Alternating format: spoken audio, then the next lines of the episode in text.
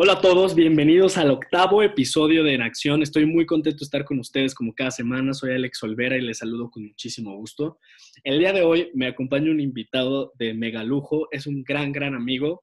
Él es John David Pérez, eh, es un amigo no solo de otra ciudad, sino de otra dimensión, es increíble. Es pastor asociado de Iglesia Remencinos, también es director comercial de una de las marcas de diseñador para hombres eh, más importantes a nivel global, que tiene sede en Alemania, ustedes ya imaginarán cuál es. Es esposo, es papá, es gran, gran amigo y hasta presidente de su fraternidad fue cuando estaba en la universidad. Nos va a platicar él más a detalle. Amigo, bienvenido, esta es tu casa. Gracias por estar con nosotros. Hola, mi amigo, ¿cómo estás? Un placer estar aquí contigo, uh, con mucho orgullo eh, por ti y estoy súper contento en todo lo que has logrado, mi amigo. gracias. No, gracias a ti, amigo. La verdad es que eh, eres, tengo que decirlo, uno de mis amigos favoritos, porque pese a la brecha de edad, eh, creo que nunca nos hemos puesto a pensar cuántos años me llevas, que creo que no son tantos. Como tres.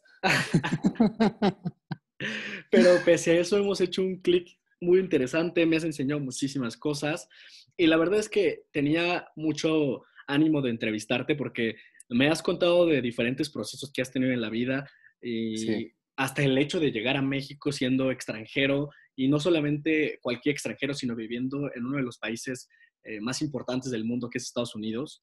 Sí, eh, viven los, los americanos, ¿no? Exacto. Entonces, ¿cómo fue que decidiste venir acá? Quiero que, que podamos compartir con la audiencia que siempre nos está escuchando y sobre todo porque este episodio lo titulamos eh, Vida con propósito.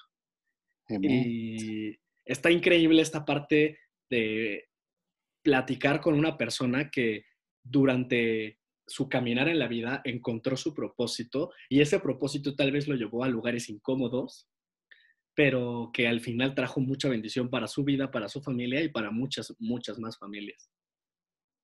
Súper, sí, de acuerdo, ¿no?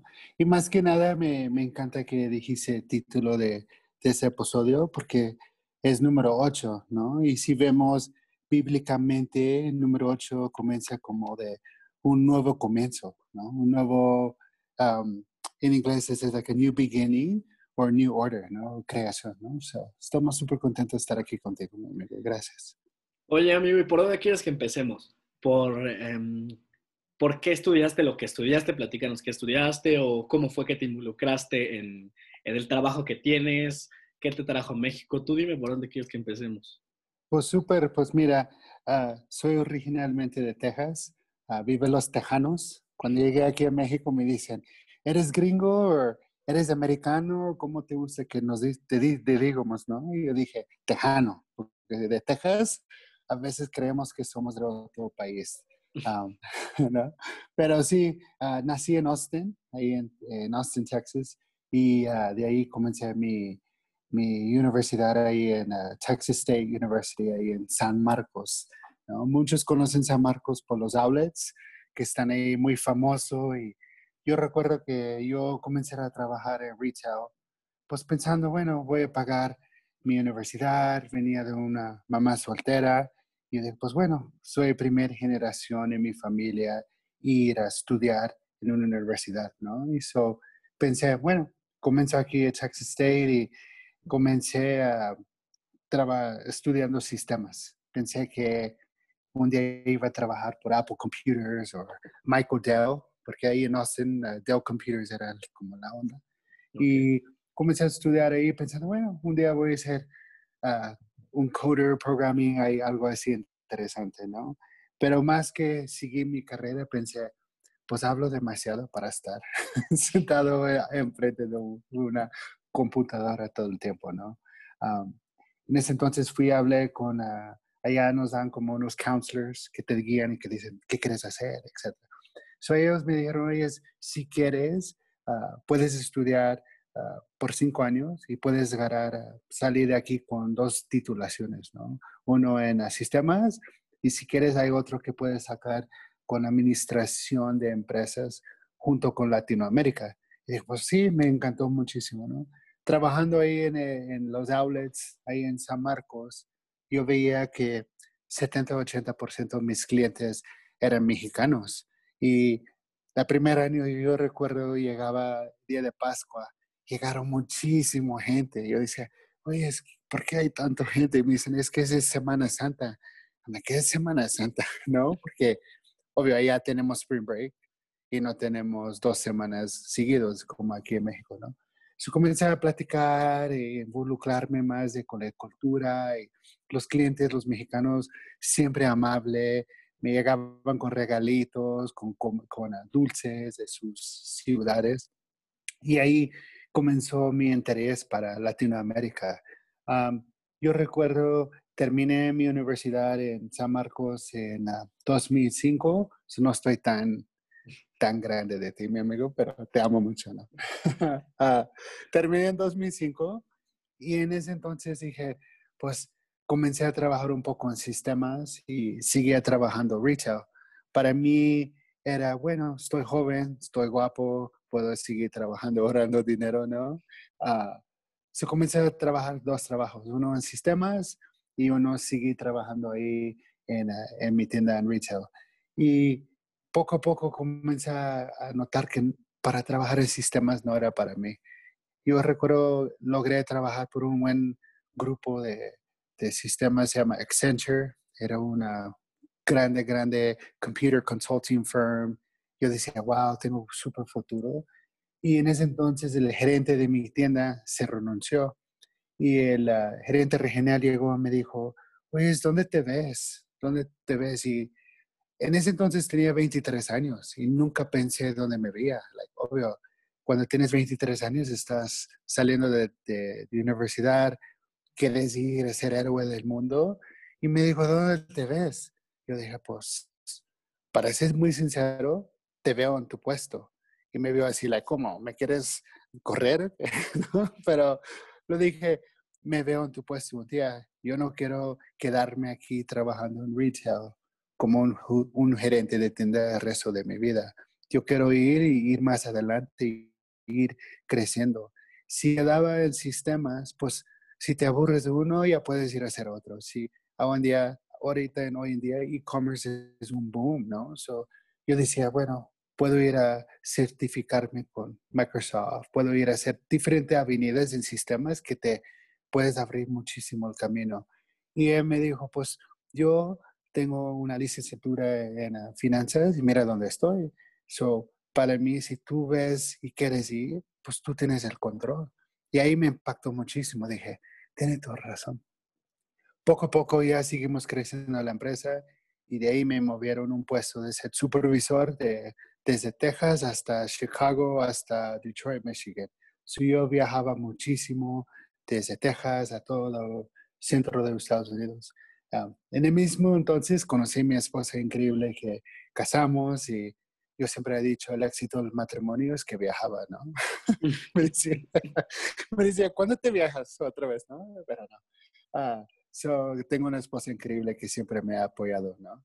Y so, viajaba muchísimo y, y de un día uh, mi director de Estados Unidos llegó y de sorpresa y me llevó a comer y me dijo, ya llevas ah, en ese entonces 11 años con la marca y me decía, ya llevas buen tiempo aquí, uh, ¿dónde te ves? Y yo quedé, ya tenía mi hija, tenía dos años, mi esposa ya casado, tenía casa, todo ahí en Texas. Y me dijo, ¿dónde quieres ir? Y yo dije, y mi primera respuesta fue, yo quiero ir a Latinoamérica. Y dijo, ¿en serio? Me dijo, sí, ¿por qué? Algo de cultura siempre me ha gustado, los mexicanos, latinos, no sé, algo que, me quiero llevarme allá. Y me dijo, ok, me uh, comencé a decirme que tenía oportunidad. Yo dije, me va a ofrecer Nueva York, ¿no? Pensando que me quería mandar a Nueva York, ¿no? Y me dijo, al final del día, pues tenemos oportunidades en Nueva York, ahí es el matriz, toda la moda en los Estados Unidos está en base de Nueva York.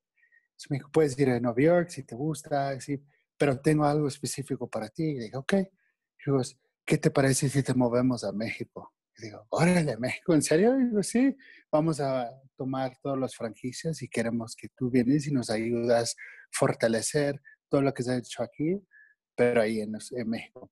Y por primera vez yo sentí un cambio en mí y más que nada una confirmación que Dios me quería moverme a México, ¿no? Antes de esta conversación con mi jefe, yo estaba en una iglesia y ha sentido que yo quería ir a ser un misionero a México, ir a ayudar, algo. Decía, necesito ir a México y yo recuerdo decía a mi familia, quiero ir a México, quiero ir a México, voy a ir a hacer una misión y, y mi familia, pues, pues, bueno, si quieres, adelante, ¿no? Y, pero yo decía, pero ¿qué es lo que quiero? No sé. Y cuando llegó esa oportunidad, yo recuerdo llegué a la casa y mi esposa estaba ahí bañando a mi hija y, y yo llegué y me dijo, ¿cómo fue tu junta con tu jefe? Y casi, casi orando, mis mi labios así temblando porque no podía creer que lo que Dios soñaba por toda mi vida y lo que Dios me ha dicho, quiero que tú vas a hacer misión, estaba cumpliendo. Y lo dije, me quieren ofrecer a ir a México. Y mi esposa dice, ¿es en serio? Sí, sí, sí, vamos. Era la primera respuesta de mi esposa, vámonos. ¿Es en serio? Y lo dije, ¿estás seguro? Vámonos. Tú has mucho tiempo has dicho quieres ir a Latinoamérica y tú has dicho que quieres decir que Dios te quiere mandar allá. Y si tú has tenido esa confirmación ya de un año antes y te, tú has dicho, te has dicho y ahora está llegando, pues ese es más grande que nosotros. So, llegamos aquí a México, ¿no? Y era la mejor decisión de mi vida. Te conocí a ti, mi amigo, y la verdad me ha abrido muchísimas oportunidades. Ha, ha crecido en un país con una cultura lleno de amor, lleno de cariño, lleno de increíble comida, increíble tacos de tripa, si puedo decir. Claro. ¿No? Y una increíble sensación y vivir una experiencia diferente me cambió mi vida completamente.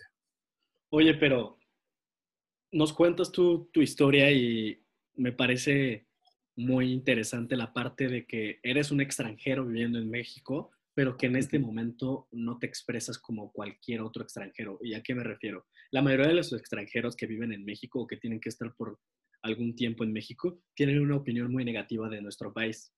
Siempre hablan de la inseguridad, siempre hablan de hasta de enfermedades cuando comen, piensan que todo en la calle está muy sucio, este, que el nivel educativo no, tal vez no es tan bueno o no evalúa y prepara las mismas capacidades que en su país.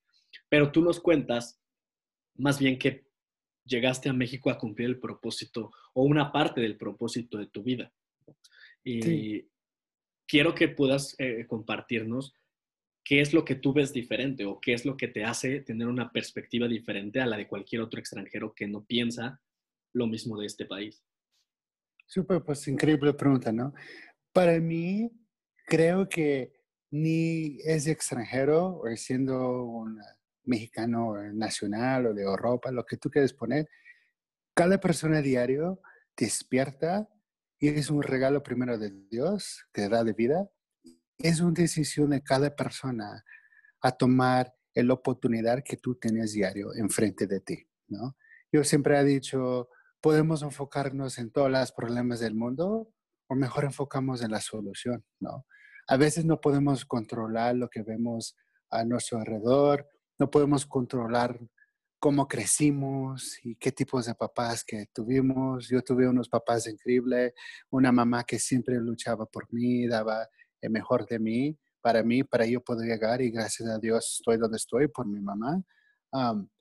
pero es diario despertando y viendo ah, el taza como we say half full en inglés, como entre medio vacío, medio lleno, ¿no? yo siempre he dicho a todos, es mejor que vemos los, los dientes y la cara feliz entre una cara de papa, ¿no? Porque todos tenemos cara de papa cuando nos enojamos. Y yo doy gracias a Dios donde estoy y soy siempre agradecido a en momentos que me han dado. Ah, sí, obvio, a veces entra con mis hijos cuando vamos a la Navidad y extraño mis, mi familia, obvio, yo extraño muchísimo mi familia de Texas, ¿no? Pero yo lo he dicho siempre, pero ver, podemos vivir en un país que ves de Nevado de Toluca ahí cuando vas a, a, la Marquesa, ¿no? Puedes ir a la Marquesa y ver cosas increíbles, puedes ir a Xochimilco, puedes ir a ver la cultura increíble de, de Coyacán, de la casa de Frida Caldo, cosas que puede ser en cada país, tienen sí sus ventajas y obvio muchos tienen sus desventajas también, ¿no? pero yo soy una persona más hecho que siempre prefiero ser una persona positivo. Y porque cuando tú ves las cosas positivas y lo que tú declares de tu boca, trae poder. Eso sí, yo digo, ese país es increíble, sí, lo siento, lo amo. Yo siempre he dicho de mi, ah, mi corazón en sangre es americano, pero ya mi, mi piel y mi, mi, corazón al fondo ya tiene raíces mexicanas, ¿no? sembrado como en nopal, ¿no? Dicen aquí. Oye, y aparte ya tienes un hijo, pues mitad americano, mitad mexicano, pero al final del día nació en México. Sí, sí, y esa es una gran ventaja. Yo lo he dicho el otro día, que estamos aquí en cuarentena en casa y mucha gente está volviendo locos y qué hacen y yo trabajando desde casa y eso, yo sigo ayudándole practicando el inglés con él. Y él me dice, pero sí, papá, pero soy mexicano, ¿para qué me quieres seguir practicando inglés? ¿No?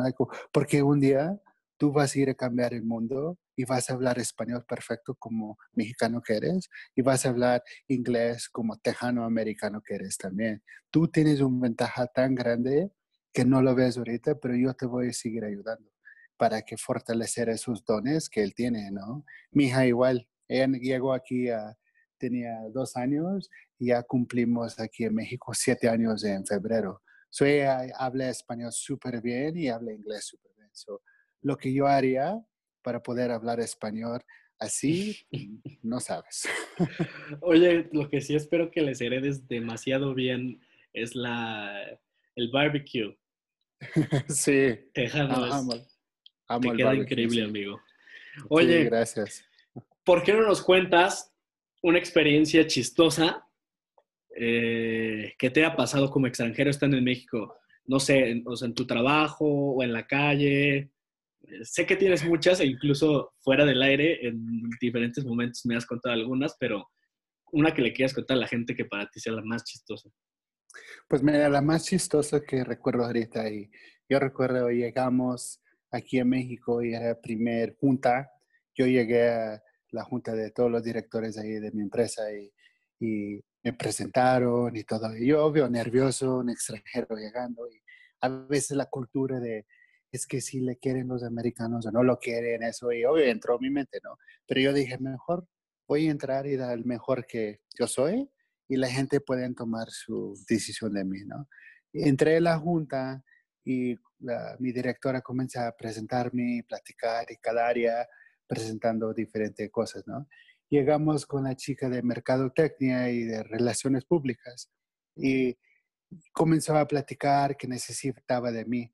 Yo recuerdo mi entrevista, yo le dije a mi jefa, sí, ah, hablo como 80-90% de español. Dice, ah, súper, porque obvio, en Texas 70-80% de mis clientes eran mexicanos. ¿Y de dónde vienes? ¿Qué talla te, qué te usas, qué color buscas, qué ocasión. Todas las palabras en ventas sabía. Y yo llegué en una junta y ella comenzó a decirme, ah, es que vamos a trabajar mucho al lado y voy a necesitar mucho apoyo tuyo.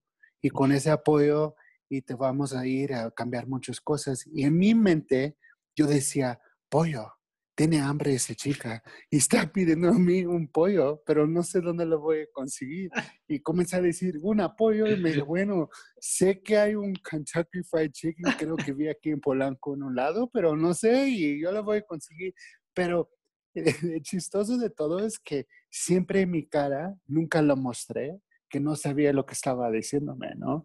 Ella hablaba y es de norte habla muy rápido y, y yo nomás veía así tomando notas diciéndole, pide a mi esposa que busque un pollo porque no sé dónde puede comprar el pollo, ¿no?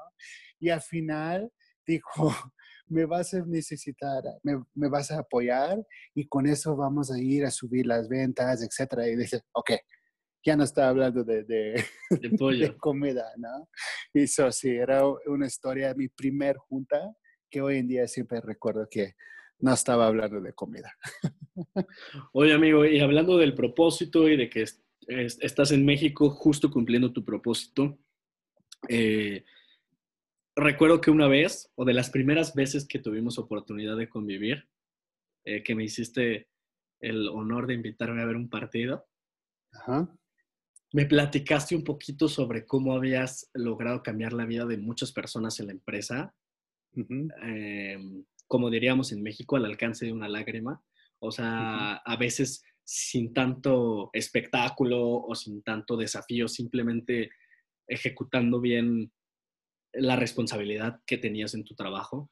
Y bueno, ah, tú sabes que admiro mucho a Martin Luther King y él decía que a veces puedes pasar toda la vida sin hacer nada, pero si un solo día inspiraste a alguien, ya valió la pena todo o sea, toda la vida que estuviste aquí, ¿no? Y yo sé que han estado pasando muchas cosas en tu vida que han estado estableciendo y ejecutando cada vez más tu propósito y haciéndolo más grande, pero eh, quisiera que nos contaras, si quieres esta experiencia o, si quieres alguna otra, cómo es que en pequeñas acciones que pueden parecer insignificantes y que a veces a las personas nos parecen cotidianas en nuestras propias vidas y o tenemos temor a ejecutarlas, a veces terminas en esas pequeñas acciones cumpliendo el propósito de tu vida y ayudando y cambiando la vida de muchas personas. Sí, no, ¿no? Es algo que yo recuerdo cuando yo llegué aquí a México, por mucho tiempo yo pensé que venía por una misión, ser una misión y mi iglesia en los Estados Unidos ah, abrió una iglesia en León y iban a hacer misión. Cuando yo llegué aquí, yo recuerdo, hablé con mi esposa y me dijo, pues vamos a ir y es más grande de, lo que piensas. Y tiene toda la razón, ¿no? Y poco a poco comencé a sentir eso, ¿no? Tengo un lema, lema, ¿no? Un motto que siempre yo digo a todo mi equipo, todo, entre que si trabajas conmigo como senior de limpieza, si eres sastre, si trabajas de vendedor, no importa tu título, estamos aquí para cambiar las vidas de todos, ¿no? De una persona, como tú acabas de decir, como Martin Luther King. Nosotros, yo tengo diario diciendo, estamos aquí para cambiar la vida. Necesitamos pensar más allá. Necesitamos pensar en qué yo puedo modificar en mí para yo puedo cambiar la vida de la persona enfrente, ¿no? yo recuerdo llegando aquí a México, pues a veces la gente no me abrían tanto los abrazos a mí porque yo era extranjero y por qué lo trajeron, etcétera, ¿no? Pero yo siempre decía, no, pues voy a ir, vamos a trabajar juntos, seguimos adelante, vamos a ir a cambiar vidas. Y ese me ha impactado muchísimo. Tengo gente que han trabajado conmigo desde el primer año que yo llegué aquí a México, ya llevan siete años conmigo. Y ellos siempre, yo lo digo siempre, tú eres increíble, tú puedes ir por más. Obvio, con la gracia tú también puedes corregir la gente, pero si enfocamos que un día, yo lo he dicho siempre a mis hijos, yo quiero que un día tus hijos van a mejores escuelas, que tu familia Ah, viven en una casa mejor, que tú compres un coche, que es tu deseo en tu vida, que lo cumples. Y si trabajamos juntos, logramos llegar a las metas, tú lo puedes cumplir, ¿no? Siempre he dicho, todos encantamos tacos de pastor, todos, incluyen a mí, ¿no? Pero yo quiero el deseo que tú puedes invitar a tu familia a unos tacos de ribeye, unos tacos de T-bone, porque sí son más caros, pero que tú traes de poder económicamente a invitar a todos porque tú ya estás siendo más exitoso en tu carrera, ¿no? Yo nunca veo que debemos casar con la gente eh, en el sentido de trabajo, que una persona trabaja conmigo y siempre pues es parte de mi equipo y por la vida van a trabajar conmigo. Lo que yo deseo es que la gente vienen a trabajar conmigo y después ellos van a otro lugar o, puede ser que queden en la misma empresa, pero que se cumplen sus deseos de sus corazones. Es mi deseo, ¿no? Cuando alguien llega dicen, quiero renunciar, pero ¿qué crees? Ahora me van a ofrecer un puesto con mejor sueldo o también voy a ir a un puesto, hasta un otro director comercial de otra marca. Yo le diga, adelante, increíble, te abrazo, te echo porras, porque creo que ahí es donde ves un líder real que no solo ve de ellos mismos o cómo yo puedo proteger mi empresa, es más de hecho cómo yo puedo sembrar algo en ti que en el futuro tú vas a sembrar y cosechar frutos para más gente. Ese es mi deseo siempre. Increíble, amigo. Y creo que, bueno, después de toda esta conversación, eh, todos ustedes que nos estén escuchando como cada semana podrán entender por qué JT es uno de mis grandes, grandes amigos y de mis favoritos. No lo había dicho al principio, se me pasó. Su nombre es John David, pero los amigos y la familia lo conocemos como JD. Es, es su, no más que su nickname, es como su sello. o sea, es como para reconocerlo, su estilo. Si ustedes eh, tienen oportunidad de visitar sus redes sociales, van a encontrar, ahorita no las va a dar, que es uno de los hombres con más estilo que se pueden imaginar. Eh, la primera vez que yo le pregunté, ¿qué onda con tu, con tu eh, vestimenta, con tu outfit, con tu apariencia? Me dijo, amigo, yo trabajo en moda y si no vendo una experiencia de moda, pues ¿cómo vas a creer en lo que yo estoy haciendo? Entonces, si tienen chance, vayan a sus redes sociales, tiene un bigote increíble, una barba increíble. Este, ¿Dónde pueden seguirte, amigo? Pues primero el bigote crece por el chile habanero solo aquí de México. Sin chile habanero no crece el bigote. Oye, pero untado o comido. Los dos, lo ah, puedes poner como tú quieres, ¿no? No, en mi Instagram estoy como JD y un bajo AKA, AKA, un bajo John, J-O-N. la razón que muchos me dicen JD es mi apodo desde niño, ¿no? Como aquí mi papá se llama David, so desde niño me siempre ha dicho JD y me quedo conmigo grabado por vida. Y está increíble, amigo, te da mucho estilo. Te doy muchas gracias por estar con, con, nosotros en este episodio. La verdad es que eh, ya habíamos platicado algunas veces del podcast, pero no se había dado la oportunidad de que hiciéramos match para hacerlo. Gracias, esto es tu espacio. No es la primera vez, yo lo sé. Vamos a tener este, más espacios y aún quedan muchas más historias que contar. Em, no sé si quieres dar un mensaje final, amigo, para ya despedir a toda la audiencia que está con nosotros. Eh, pues primero, Alexis, muchísimas gracias. Te, te bendizo y, sé que ese es el comienzo de tu carrera, que vas a ir a cambiar muchísimas vidas, Alexis. soy súper contento y orgulloso de ti, mi amigo. ¿no? Pero yo digo eso, ¿no? Que diario ustedes despiertan ah, pensando qué vida puedo cambiar, uh, qué puedo cambiar yo y más que nada, no, no dejas de luchar. Donde tú estás hoy en día, mañana puedes ir lejos y más lejos y más arriba, pero no solo ir arriba, pero solo ir, ir ah, siguiendo arriba para cambiando más vidas, ¿no? So, quédate en paz ahorita en este momento en cuarentena, usas ese tiempo para leer, crecer otro don, aprender otro idioma. Yo voy a mejorar mi español mejor. Comprar una guitarra, aprender otro don, porque no enfocas ahorita que las cosas que nos están quitando, mejor ver las, las cosas que podemos agregar a nuestra vida. Súper, sí. Muchas gracias, amigo, una vez más. Este, un saludo a toda tu familia, que los queremos muchísimo aquí en el podcast. Y gracias a todos ustedes que nos sintonizaron una vez más. Espero que lo hayan disfrutado mucho. Nos vemos la próxima semana con otra conversación en acción. Muchas gracias.